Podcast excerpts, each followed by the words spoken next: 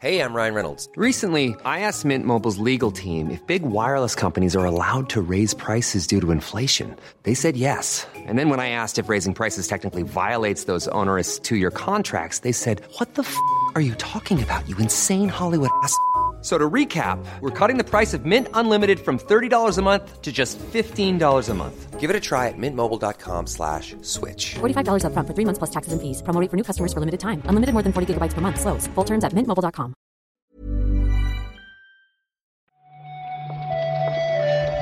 Buenos días, bienvenidas, bienvenidos a esta nueva recarga activa. Hoy es jueves ya, hoy es 5 de agosto y vamos a comentar la actualidad del mundo del videojuego con Víctor. ¿Qué tal, Víctor? Pues aquí estamos, aquí estamos de mañaneo. Nos cuesta un poco más grabar estos días, ¿eh? Grabamos un pelín más tarde. Hoy teníamos la excusa del informe financiero de Nintendo, que salía a las 9 de la mañana. Pero está costando, tenemos que recuperar la, la recarga más mañanera o Sí. madrugadora. Sí, sí, sí. Vamos, que, el- que el- nos escudaremos en el verano, pero cuando acabe el verano ya no habrá, ya no habrá ahí excusas. Ahí está. Vamos a ver qué, qué se cuenta Furukawa. Vamos a ver.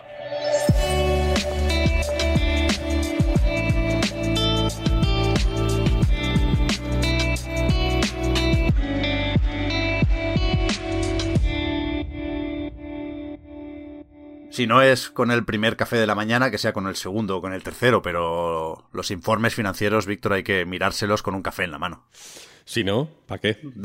un vaso de esto. Café para llevar, además, con el vaso de, de cartón. Sí, sí. Eh, no es muy interesante, la verdad, el informe financiero de Nintendo, el que corresponde al primer trimestre del año fiscal o al periodo de abril a junio de este año, porque, claro, es que sale perdiendo comparado con el año pasado, sí o sí, porque fue el, el pelotazo del confinamiento y el pelotazo también de Animal Crossing New Horizons, ¿no? Que creo que salió a finales de marzo, pero por supuesto siguió vendiendo un montón durante los, los meses de después. Interesa aquí, entiendo, el, el número de las ventas de Switch, así que ese es el primero que os voy a dar. 89 millones desde su lanzamiento en, en marzo de 2017 y este último trimestre han vendido 4,45 millones. Que, ya- que ya son también unas cuantas, ¿vale? Vaya. Eh, lo, lo gracioso aquí, espérate que lo he perdido, es que si, si nos fijamos en las ventas por modelos, a falta de la Switch OLED que llegará en octubre, eh, es curioso porque la Switch normal, la híbrida, ha vendido un poquitín más que hace un año, porque entonces estaba agotada y entonces eh, se vendían muchas lites. Supongo que a falta de pan, eh, la, la consola solo portátil eran las tortas, ¿no? Y, y esas sí que han, han bajado ahora un 56% las ventas. Ahí sí que se, que se ha notado el descenso. Pero vaya, sigue vendiendo a muy buen ritmo la máquina de Nintendo y eso hace que la previsión para el cierre del año fiscal todavía queda, ¿eh? Esto será en marzo de 2022, pues siguen siendo 25 millones de consolas. En un año, es que son muchas consolas. Ya ¿eh? ves, ya ves. Y eso, los juegos, pues no. No hay ningún lanzamiento tan tan grande como lo fue el año pasado Animal Crossing. El que más ha vendido es New Pokémon Snap, 2 millones. Y le sigue otra vez Mario Kart 8 Deluxe, que vuelve a vender más que Animal Crossing, con lo cual parece claro que se va a quedar como juego más vendido de la historia de Switch, a no ser que, una de las grandes preguntas, saquen otro Mario Kart, supongo. O, o Bayonetta 3. Eh, sí, todavía no tiene fecha todavía, ¿eh? To be announced, pone al final. Vaya. Pero que son 37 millones de Mario Kart, ¿eh? Tela, tela, tela. Sí, sí. Muy bestia. Más los de Wii U. Eso, claro, eso te iba a decir. Fue el único juego que, que vendió incluso en esa consola, Sí, pobre. sí. Solo en Switch es una, es una barbaridad, pero la, los, o sea, la lista de juegos que han vendido ya no millones, sino decenas de millones, es sorprendentemente grande en, en Switch, ¿eh? Sí. Y la lista de Sí, sí. juegos que han vendido millones eh, es, es suficientemente grande como para que entre un juego como Mitopia, por ejemplo, ¿no? Que es lo, el- el- lo último que te imaginas. Porque Ring Fit Adventure, por ejemplo, se entiende, ¿no? Eh, El año pasado lo petó mucho, han hecho campañas en, televisión eh, a saco, se sigue anunciando todavía ¿eh? en, la, en la televisión. Hay si, si ves la televisión tres o cuatro orillas un día, dos o tres anuncios del Ring Fit te los comes, ¿eh? Eh, pero Mitopia es sorprendente, ¿no? O, Ma- Ya. o Mario 3D World, ¿no? Simplemente por ser un Mario entiendo que, que eso tiene un tirón. Eh, lo que quiero decir es que, joder, la para Nintendo, por lo menos, desde luego, la, la- esta imagen de Switch como una consola en la que se vende todo, desde luego les está saliendo, joder, redonda.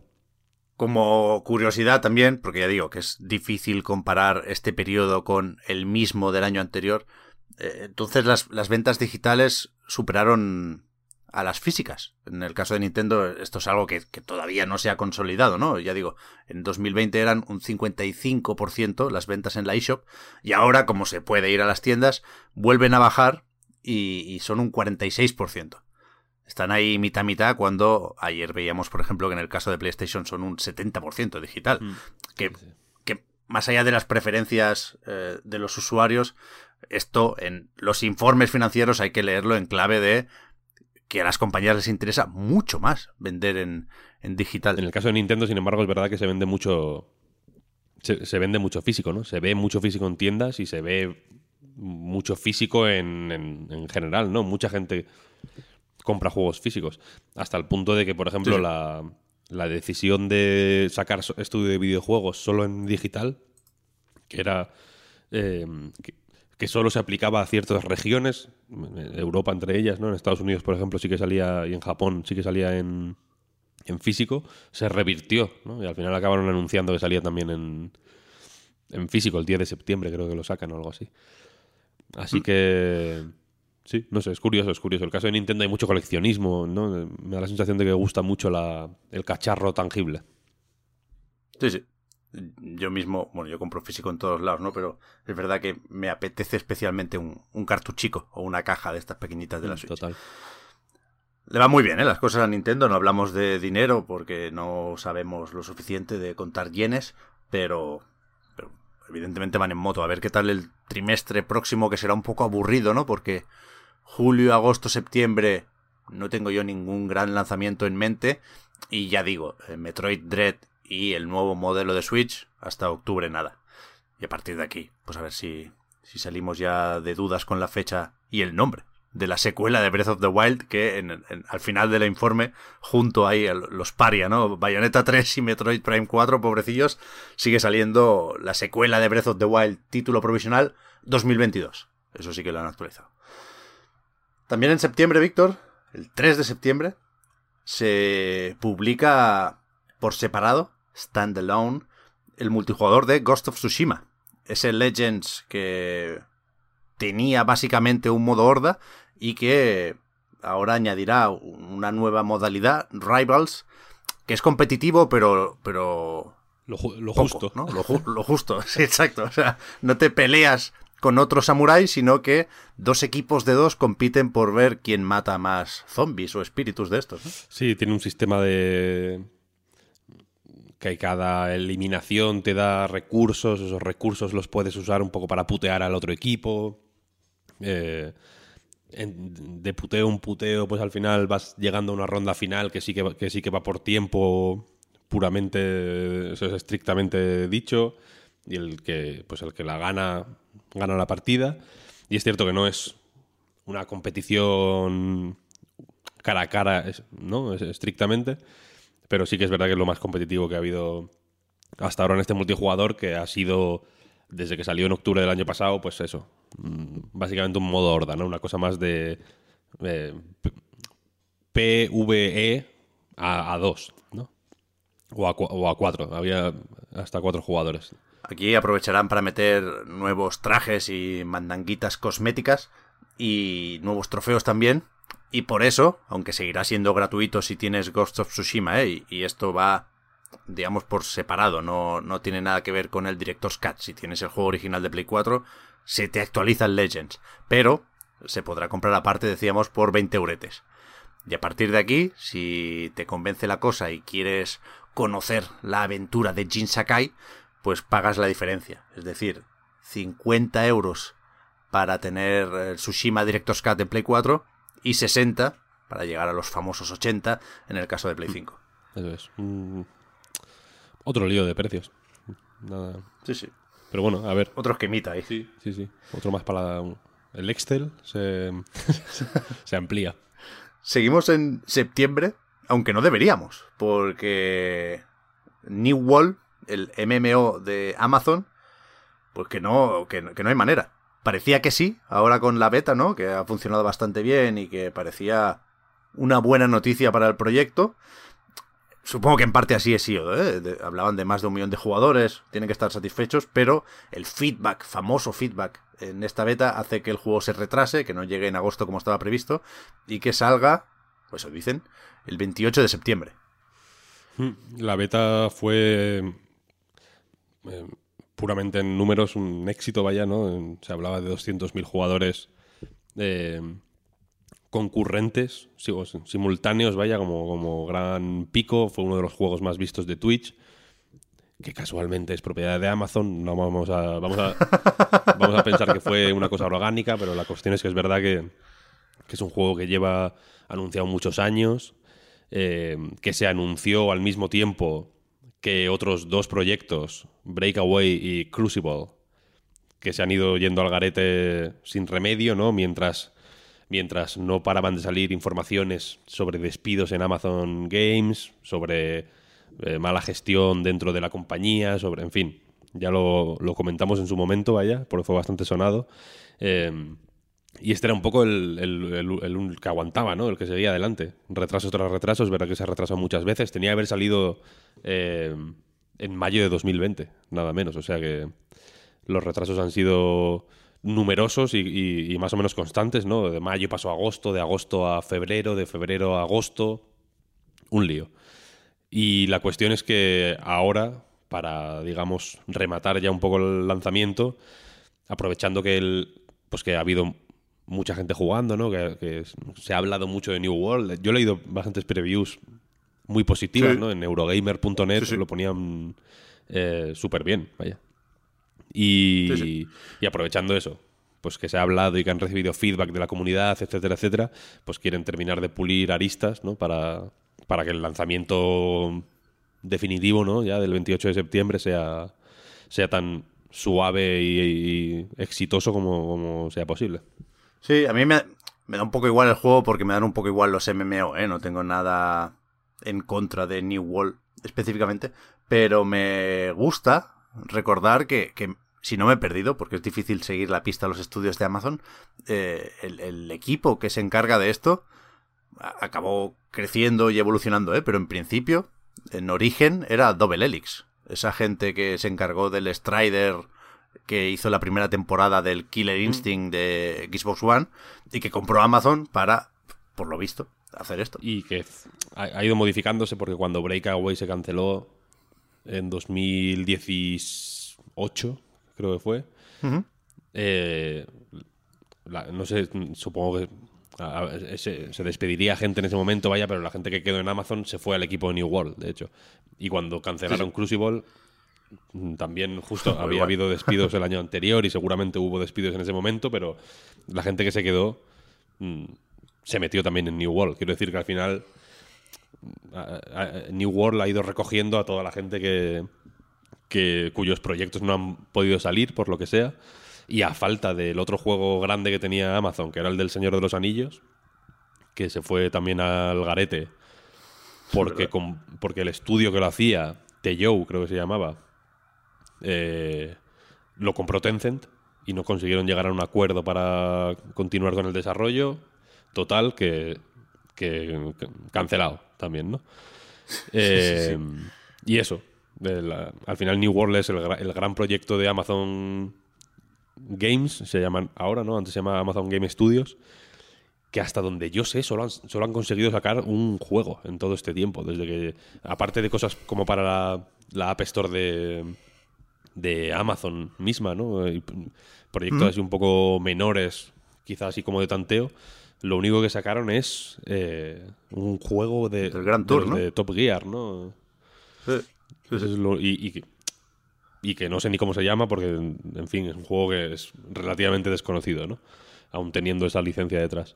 Así que esta mm. es como la prueba de fuego, ¿no? Ya, de, a, ver, a ver qué pasa. Sí, sí. Eh, la gente ahora, en cualquier caso, está contenta con la serie del Señor de los Anillos de Amazon, ¿no? Que gustó de esa primera imagen, por lo visto. Eh, no lo he visto, la verdad. Así que no te sé decir. Una foto bonita, vaya. No, no tiene mucho más. Para terminar, eh, que ayer no sé si se sabía ya y no lo dijimos, o lo puso, creo que lo puso el Geoff por la tarde, pero ya sabemos cuándo será el Opening Night Live de este año, el evento que sirve para eh, preparar un poco la Gamescom y que, pues, evidentemente lo, lo prepara Geoff Keighley, ¿no? 25 eh, de agosto a las 8 de la tarde, hora española, y sabemos también que durará dos horas el evento. Hmm, eso es.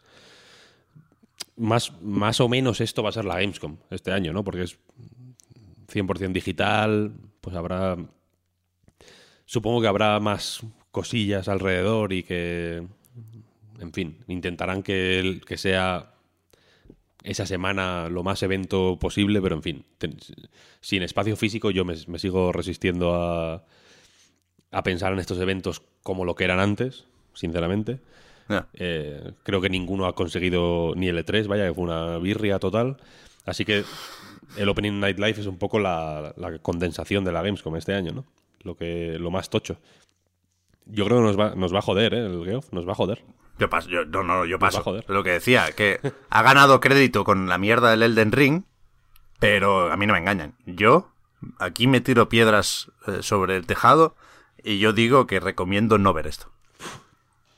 Si fueran 40 minutos, si, si, me dices, Geoff, me vas a robar? 40 minutos, vale. ¿Dos horas? No lo veáis. No os hagáis esto. No, no caigáis en la trampa. Algo habrá que hacer, Pep. No, hay juegos en 2021, Víctor. Es todo mentira. Pero como que no, Dying Light 2. El Battlefield. Eh, ¿Qué más? New World. New World va a salir fijo. Porque Amazon ahora es como. Todo mentira. Geoff Keighley el año que viene va al espacio con Jeff Bezos. Eso, te lo digo en primicia. Eso, sí me lo creo. Eh, el, el, un poquito del Director's Cut del Death Stranding, por ejemplo que siempre le gusta a Geoff sacar a Kojima. Chulear, chulear de amigo, ¿no? Yo si tuviera de amigo al Kojima también chulearía de amigo, evidentemente. Eh, vete a saber. Paso, paso. Va a estar guay. Bayonetta 3. Yo no voy a ver. Bayonetta 3 lo dudo. En la... Normalmente Geoff Keighley va adelantando cositas a lo largo del mes, ¿no? Irá poniendo tweets, haciendo un poco eh, sneak peeks de lo que va a venir. Supongo que publicarán en algún momento la lista de publishers involucrados en la historia mm. esta, pero de momento en la, lista de partners oficiales de la Gamescom, que no sé hasta qué punto está separada de esto, supongo que sí, al final son cosas independientes, eh, no está ni Sony ni Nintendo. Mm. Así que por ahí supongo que no tendremos muchas noticias de esas dos compañías. Pero habrá que ver, habrá que ver. Yo lo, yo le doy el beneficio de la duda. Es que lo de Elden Ring fue demasiado para mí. Yo no, yo no, yo, yo paso. Yo ese día me voy a dormir pronto. Yo ese día estoy en la playa. Fíjate lo que te digo. igual hago Twitch desde el móvil. Mira qué bien. en fin, ¿qué quedan? 20 días. Ya veremos. De aquí a 20 días. de aquí a 20 días te, te, animas. Te animas. A lo mejor ya vivo en mi piso y todo. En 20 días. Imagínate, imagínate. Qué, qué maravilla. Víctor, volvemos a hacer recarga activa mañana. Eso es. Se ha, se ha vuelto a reactivar la actualidad. Así que nosotros a recargar. Eso es. Gracias por el repasito de hoy. Hablamos luego. Chao, chao. Chao.